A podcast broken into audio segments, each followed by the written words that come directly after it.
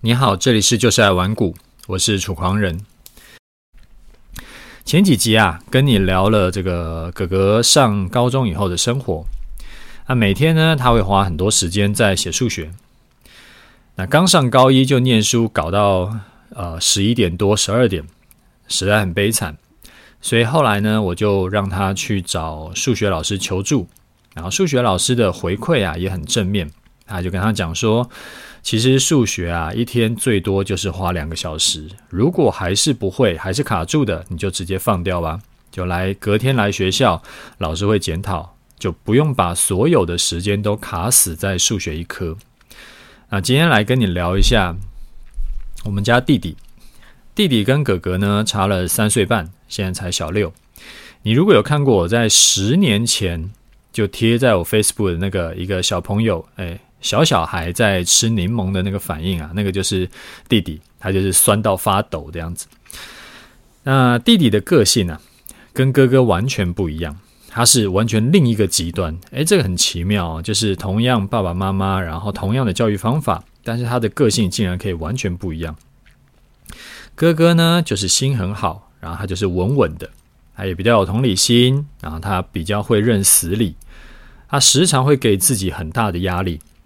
然后在念书这一块啊，相对来说他比较不擅长，所以虽然说我自己是觉得啊，会不会念书其实真的没有很重要，啊，跟他未来的成就、跟他未来的薪水其实没有绝对的关系，但是我也必须老实说，在他求学的这十几年，他一定是比较辛苦的那一个。那弟弟呢，他就是。嘴巴比较甜，然后是一整个享乐派。他几乎每天晚上回家都会要泡澡，然后泡澡就是泡个一个小时，甚至是更久。那考数学呢，基本上都有九十五分以上。虽然说是国小数学啦，不过就是呃，向来考试都呃考数学都有九十五分以上。那每次问他妈妈啊，就问他说：“诶，你数学 OK 吗？”他的回答永远都是简单啦，就是。完全也没看到他在念什么数学，反正他考试可以考得不错，但是他从来不花时间去念文科，包含了像什么国文啊、英文啊、呃，这个社会啦，那文科这种东西啊，他不念是一定考不好的嘛，没有什么生而知之者嘛。然后考不好呢，老师就会来关心啊，之前就把他妈妈搞得有点烦，因为一天到晚被关心。所以呢，他妈妈就觉得说：“哎呀，这样子下去也不行，就规定他，你考八十分以下，你就一个礼拜不准打电动。然后呢，这小子就想办法不要考到八十分以下。好比说，像上次期中考以前，我看他又开始无所事事，没有在念书了。我就问他说：‘你文科都念好了吗？’他就说：‘OK，没问题。’然后我就再问。”那你有把内容，就是课本的内容遮住，然后自己问自己去练习吗？他就说：“爸爸，你这样子念书啊，是要考一百分的节奏。我又没有要考一百分，我只要考八十分以上就好啦。所以不用这样子念了，太累了。这样子我没有时间泡澡听音乐了。”然后我想一想，哇塞，你说的好有道理，我竟然无言以对。因为老实说，我也觉得花太多时间去念书啊，真的是没有意义，还不如去做一点别的事情，或者甚至是你就早点去睡觉都好。弟弟的优点呢，就是脑子很灵活，但是优点也是缺点，他会习惯性的去钻规则的漏洞。虽然说未来啊，他如果我不知道啦，就是如果。他真的是去也去创业当老板，或者是做很多事情，其实都是要保持弹性。但是习惯钻规则漏洞这种事情呢，其实是双面刃。他没有把持好，就可能触法，或者是伤害到别人。所以我就得时常要跟他讲：你不要这样想事情，你不要这样做事情，因为你这样想事情呢，会太极端，这不是好事。你心里呀。都一定还是随时要提醒自己，要以正道为主。你至少要占百分之八十是走正道的，剩下百分之二十你再保持弹性，而不要想一天到晚就在那边跟我讲说，你想要怎么样走捷径，捷径走多了会把自己的路走死掉，这对你来说不是好事。另外呢，他还很习惯的会二元思考，破罐子破摔，这个也是我时常要提醒他的。做事情、想事情一定要避免二元思考。大多数的事情呢、其实都不是非黑即白，都是灰色的。所以想事情、跟人谈事情也是要保持弹性。如果这件事情不能这样做，诶，那我退两步能不能做？或者是我有没有其他方法可以绕过去？而不是想说啊，我达不到这个目标，我就干脆放弃。不过话说回来啊，也不只是弟弟会习惯二元思考，其实哥哥也很习惯这样讲，这样子会去想。其实所有的小朋友都这样啊。我举个例子啊，他之前不是数学作业很多写不完吗？就是哥哥的部分。然后我看过了，他主要有分上课讲义、学习讲义，还有老师每天特调的每日五难题。上课跟学习讲义呢，分别有二十，呃，大概十几二十题左右，所以每天的作业加起来啊，我后来发现有三四十题以上。那我就问哥哥说，哪那个这个哪个是要打分数的？啊，他跟我说学习讲义会收回去，会打分数。那我就再问他，那老师打分数的标准是什么呢？那如果不会的，是不是可以空下来？你看很多都很难嘛，那你不会写怎么办？那空下来的影响会是什么呢？然后我我了解了以后，我大概知道他老师的规则跟打分数的方向。其实老师也不是刻意要刁难，每题都要写对才有分，他就是看一个学习态度，然后凭感觉打分。那所以呢，我就跟他讲，你看哦，你上课讲义啊。会收，哎，这个，哎，上课讲义还是学习讲义，反正就是有一个会收走的，反正你就挑着写。那差不多类型呢，你就挑个一半，或者是挑个四分之三或者三分之二写就好了，其他直接放掉，你想都不用去花时间想。这样子，你一天至少少写个十题以上，哎，少写个十题，你就可以少念半小时以上的书了，而且你可以跟老师交代。我有努力啦，只是后来因为难题卡住了，就是你的态度有摆出来。老师，我没有摆烂，我很认真，但是我能力不足，所以你态度分数不能给我太低，大概大概是这个意思。那我还有教他一些其他的方法，可以绕过去老师的要求，但是也可以达到差不多的效果，在有效的在有限的时间下得到最好的分数。然后哥哥就震惊了，诶，还可以这样哦。所以我就那时候我就赶快在机会教育他。我跟你讲，老师也是人，是人呢就可以谈。那他有他的要求跟禁忌，你顺着老师的毛去摸，老师就会比较开心，你也可以过得比较舒服。我发现小孩子啊，真的是时常会陷入二元思考，不是零就是一百，不是一百就是零。好了，也不只是小孩，很多大人也是这个样子啊，不是投蓝就是投绿。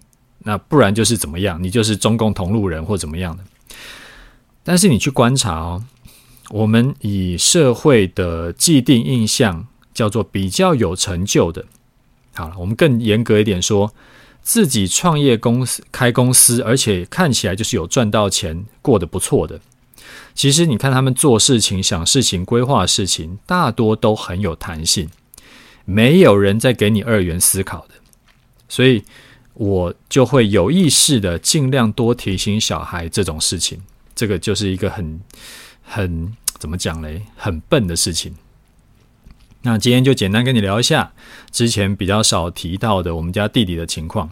这小子很习惯性的剑走偏锋，喜欢走捷径，这个是我比较担心的，也持续在提醒他，做人做事啊，就是要以正道为主，然后不要害人，不要心存侥幸。然后墨菲定律要了解一下。好，最后呢，我们来聊一下投资。这是从一位学员的问题来的。他问我说：“交易策略啊，就是我的交易策略都是怎么样发想跟设计的？然后做多跟做空的策略呢，它是不是有其对称性？对称性就是。”做多的策略是不是直接反向就是做空？那停损跟停利是不是直接反向操作就可以了？那呃，我先回答一下交易策略是怎么样发想跟设计出来的这个问题哈。其实这个问题啊，有很多人问过我，大概都是因为我想象啦，大概都是因为我的这个波段交易策略的绩效还 OK，而且因为方法很简单嘛，所以就来问说怎么样凭空想出来的。具体问题继续具体分析。以我这一套策略来看呢，策略主要进出是用形态跟均线，再加上滤网的概念。那而且形态呢，我去无存金，只挑其中几个我觉得特别时常出现的进来。那均看，呃，均线我们只看月线。为什么我只挑这几个？好比说像 W 底啊、M 头啊、平台整理啊，然后我放弃了其他百分之八九十以上的形态。因为这是我操作台股二十几年来，我观察到几种最常出现的的的形态啊，操作嘛，就是抓大放小。如果几年才出现的一种一种那那种几年才出现一次的那种特殊形态，我也抓进来。其实基本上我的课程就讲不完了。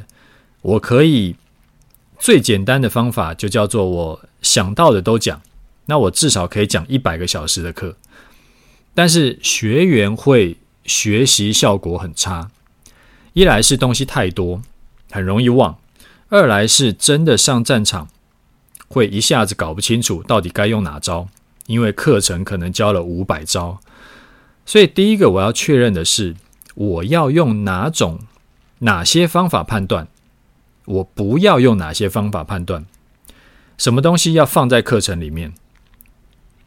那出现几率很低的，当然就不要；然后胜率很低的也不要。呀，因为我是做波段嘛，所以周期太短的我也直接丢掉了。好比说，像我以前这个在看盘操作的时候，我会用一些 K 线理论的东西，例如说乌云罩顶啦，这个空头吞噬啦，等等等等的。但是这一次我全部都舍弃掉，就没有放到波段交易策略里面。因为它的周期相对短，而且例外比较多，所以学员会比较不容易复制。啊，均线呢，我也只挑月线，啊，也是差不多的原因啦。因为五日线、十日线太灵敏了，季线、半年线、年线又比较钝，月线呢就比较比较刚好。那至于说为什么我是做日线周期，而不是做三十分 K、六十分 K？因为我的交易策略要配合我的生活形态嘛，我就是一天只想要花可能一两分钟看一眼就好，我没有要盘中也盯着，所以我不想要做这种太积极的策略。自己去设计策略啊，去发想策略，其实很麻烦，因为很多东西都需要靠经验判断，什么东西要，什么东西不要，什么是好用的，什么是不好用的。你如果没有碰过够多种的盘势，你根本不知道该从何下手。好比说，我进场有的时候会设滤网，那出场呢是一律会设滤网。这个就是我啊、因为过去操作的经验告诉我的。但这种东西很难速成，这个其实有一部分是主观的。那没碰过就是没碰过，就是无法想象。就好像我跟你说，你去看外面那些少年股神呐、就前两年的少年股神，不要看他们好像前两年赚很多，没有碰过二零零八年金融海啸，没有碰过两千年网络股泡沫的，他就是无法想象遇到大空头会是什么情况。好比说，你没碰过台积电从两百二跌到三十块，你没碰过联电从一百二跌到十块。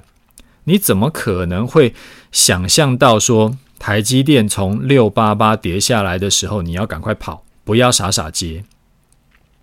因为照比例去算，如果两百二跌到三十，那个时候是跌掉百分之八十六。诶，那如果说从六八八去算的话，等于说低点是跌到九十几块。如果你碰过一次六八八跌到九十几块这种跌幅的话，你当然下一次从六百多块跌下来的时候，你不会有一个什么什么六百块以下是上天给你的礼物嘛？不会有这种想法嘛？甚至什么呃，就是六百块以下你就梭哈了，不会，根本不会有这种想法。这个就是没有想、没有碰过、没有看过的事情，你很难靠凭空想象去想出来。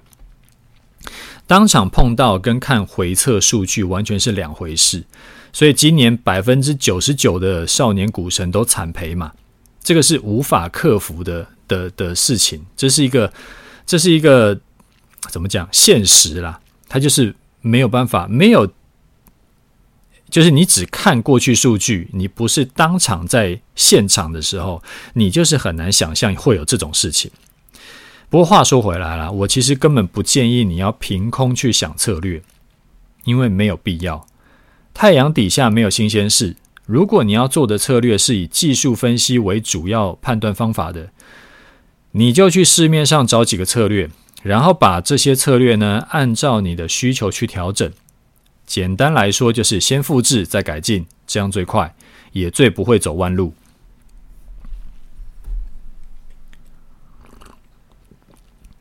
更进一步讲，我们搞策略是为什么？搞策略是为了要赚钱，不是为了要拿诺贝尔奖嘛？如果这一套策略呢，买来以后能够帮你赚钱，也符合你的交易习惯。其实根本没有必要去调整策略，就是为了调整而调整。你还不如多去搞几套策略来同时跑，它更可以降低风险。所以严格说起来啊，你的问题其实没有必要，因为有现成的可以用，就不用自己发明。最多最多就是拿现成的回来改，但是我觉得意义不大啦。你多拿几套策略同时跑，其实效益更好。那另外一个问题是问我说，做多跟做空是不是直接反过来做就好，还是需要另外优化？好，我严格说起来啊，多空头的特性是不同的。好比说，多头涨得久，涨得慢，但是涨幅比较大。那空头呢，下跌的速度相对快，时间也比较短，但是多头其实它途中啊也会遇到。就是快速修正，那修正多头修正的速度跟幅度呢，其实又很像空头，它甚至是比空头还要强啊，是速度比空头还快，然后幅度比空头一下跌的还要大。然后大空头的中间呢，其实也会遇到像逼迫反弹这种事情，所以其实很乱。我老实说，虽然说有多头空头分别的惯性。但是这个惯性不好抓，因为也时常出现例外。那这个也是需要主观经验判断。那也就是学员最痛恨听到的，叫做盘感。不过其实也不纠结，因为一来这个是把周期这个操作周期啊拉很长才会遇到的事情。你报单只报个几天到几个礼拜的，其实影响不大。二来呢，虽然说多头跟空头的特性不太一样，但是操作就是抓大放小嘛。你为了要去抓到每一波，然后去做最佳化，反而可能会错过行情。那这边我转展开来说一下哈。我以前写交易程式的时候，我会根据做多跟做空的特性去微调参数跟条件。所以呢，我的程式啊，偏多策略跟偏空策略是不一样的。但是后来我的操作心态跟习惯已经改掉了，我分不同策略去做，然后抓大放小，我就没有做这些优化了。我直接把做多策略就反过来当做做空策略。为什么？因为虽然说有差，但是也差没有到太多。对我来说，我就没有必要搞得这么麻烦。我有这个时间，我还不如拿去做别的事。所以结论是，除非你是靠吃靠这个吃饭的，或者是你要显示自己很专业，不然呢，其实没有必要特别去啊、多头做一套，空头做一套，没有必要特别去这样弄了。而且真实世界啊，时常是最优化的结果，到市场去跑，反而绩效没有比较好。好，这个是今天跟你分享的主题。啊，接下来我们看一下听众回馈哈。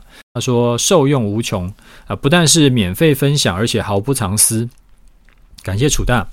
楚大，操作纪律跟操作心态真的很重要，对自己的投资报酬率影响很大很大。最近的波段交易啊，是赚多赔少啊。最近他的他自己的波段操作是赚多赔少，是因为习惯了这两年的多头盘势。但是这一次空头波段，我因为盘中看盘，然后在五月五号那时候呢，没有严守出场的纪律，自己就决定要停损出场，结果就被楚大说中了。错失千点的获利，难怪楚大要大家别做违反人性的事情，所以他决定以后要肯定戒掉盘中看盘的习惯。呃，你这个问题啊，其实你只要用多策略搭配去做，你就可以降低你的得失心，你也比较不会被心魔操控，你就可以更淡定的照策略去做，所以你的绩效就会更好。所以不是说，呃，你要。怎么样去克服人性？其实是不需要的。你只要有做多策略，你自然而然的就会去克服人性。好，那再来一位听众，他说：“我恨楚大。”我恨楚大这个终极波段交易策略推出太晚。我虽然跟你不不离不弃十几年，但是其中啊，但是中间啊，并没有少走弯路。你这个课程真的出来的太晚，害我到今年才开始大爆赚。还没加入的就不要加了，让我自己赚就好。此外，我原本打算波段交易赚到的钱呢，等到台股跌到十年线以下开始买，但是具体要怎么买却一直没有定见。后来在节目上听到楚大也有提到十年线以下进场，是不是可以分享一下购买策略？祝楚大一生平安。你这个是标题杀人法，我看到你说恨我，的确是有把我吓一跳。十年线以下的这个购买方法其实很简单，你在十年线以下，我这边讲的都是加权指数哈，加权指数的十年线。你在十年线以下呢，你就先投入至少一半的资金去买，好比像台湾五十啦，或者是零零六二零八这种市值型的 ETF，然后每跌个十趴呢，你就再多买个两成，买完为止。那这样做的风险呢，可能是你还没有买完，它就已经涨上去了。那好处呢是，就算遇到极端情况，像。呃，之前金融海啸那个时候，你也会有部分资金是买在几乎最低点的地方。好，再来一位听众，他说近期收听有感啊，楚大你好，五星奉上，谢谢楚大近期的分享回复，分享送母亲上健身课程，这个想法真的很特别。但是后来想想啊，其实也认同楚大的选择，让家里父母呢可以借由健身课程维持。运动习惯，保持身体健康，他们身心健康，其实就是子女们最好的财富。最近在重听楚大两年前的节目，这周刚好听到了 EP 九十那几集，那几集当时的时间是二零二一年四月到五月，当时台股还在一万六、一万七，并持续在走高，但是楚大已经开始提醒大家，台股濒临高点的情况。从布林通道的数据显示，台股已经过热。另外还讲到台积电如果反转该如何应对？当面对空手时，手中的 ETF 或长期存股该如何面对？在经历二零二二年金融市场近一年的空头走势，这几天呢，重新去听到去年五月的那几集内容的时候，楚大当时的许多善意提醒，感受真的特别深刻。也给自己不少的省思。楚大当时的节目啊，有提到投资的杠铃策略啊，我想要请教楚大，这个策略在保守的那一端，除了现金以外，像电信啦、保全啦、关股、金控这种低波动的股票，是不是也适合？感谢楚大长期经营这个频道，小弟会一起一直支持下去。祝福楚大一切平安顺心。好，谢谢你的五星哈，来回答你一下你的问题。其实杠铃策略并没有一定只能买什么跟不能买什么，它的概念呢、就是高风险高报酬的商品，你就是买相对少的比例，你就是抱着说它赔光了你也不会怎么样的那个那个比例，好比说啊一趴两趴五趴这样子，让你自己可以损失有限，获利无穷。那另一边呢，相对就是低风险低报酬的商品。这个选择就很多了，现金啦、债券啦、比较牛皮的股票啦。那反正高风险还是低风险都是比较出来的。那既然是比较出来的，就没有一个标准答案，说只有现金才可以。那低波动的股票就不行。像你说的啊、电信股或者是保全股，其实也都 OK。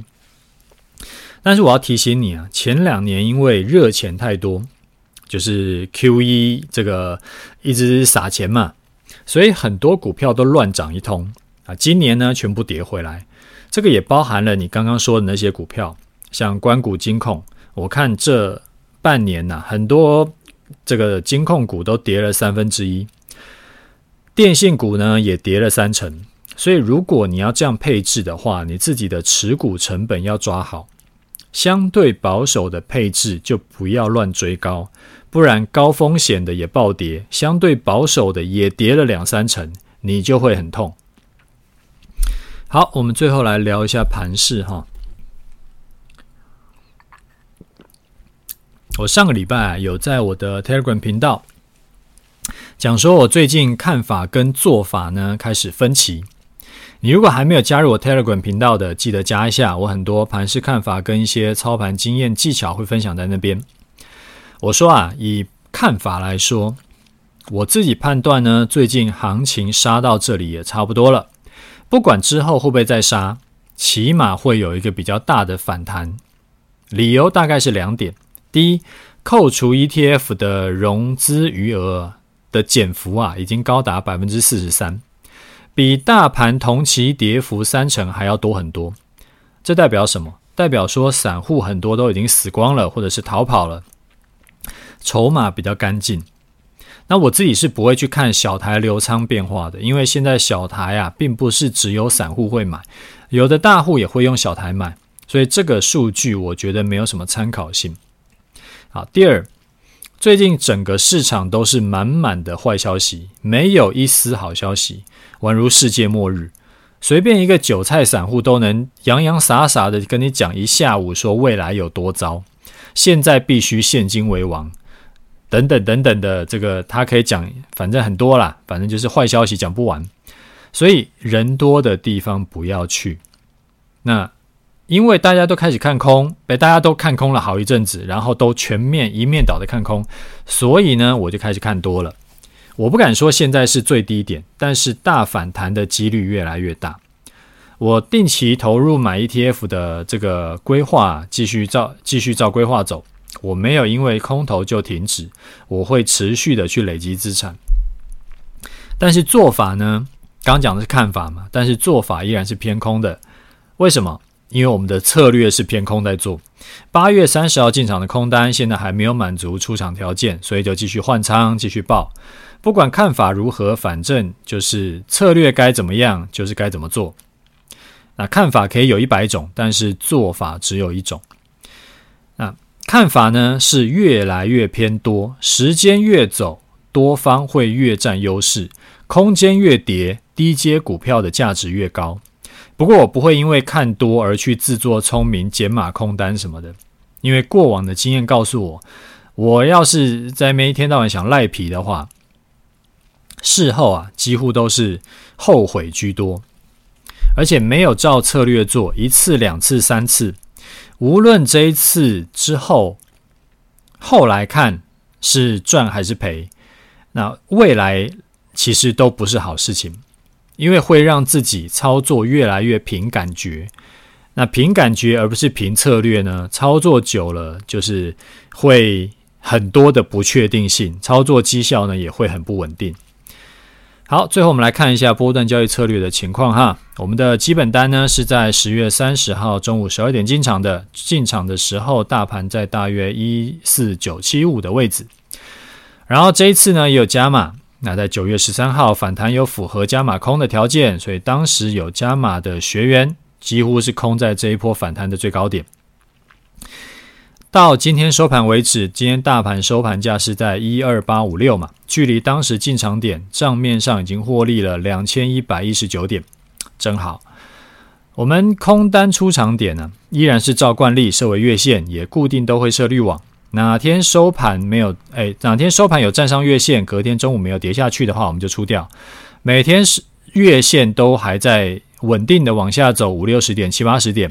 那现在越来越接近这个今天的指数了，所以我们的出场条件呢也快要满足了。这一笔单报了一个多月，快两个月，诶，哦，真的是快两个月了啊！再次恭喜我的学员们都大赚钱。好，那我们今天节目讲到这里，OK，就这样，拜拜。